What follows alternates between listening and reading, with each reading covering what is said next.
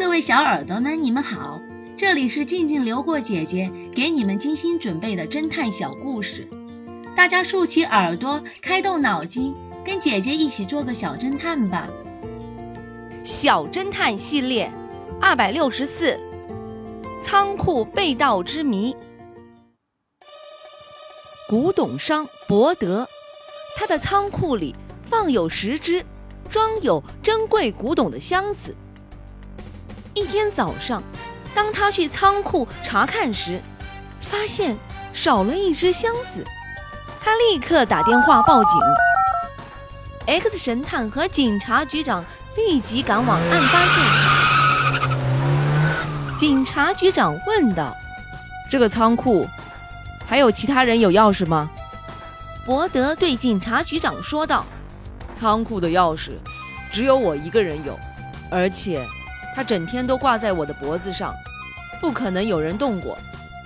警察局长查看了现场，发现仓库是个封闭式的小屋，只在屋顶上开了个小天窗，窗上安装着拇指粗的铁栅栏。虽然铁栅栏已少了两根，但是上面织满了蜘蛛网，说明。不会有人从这里钻进来。警察局长疑惑不解，他请 X 神探分析案情。X 神探问道：“除了伯德之外，还有谁知道仓库里有古董箱子？”警察局长说道：“哦，有个叫卡特的人，是伯德的外甥，因为好赌，早已经被伯德赶出去了。但是……”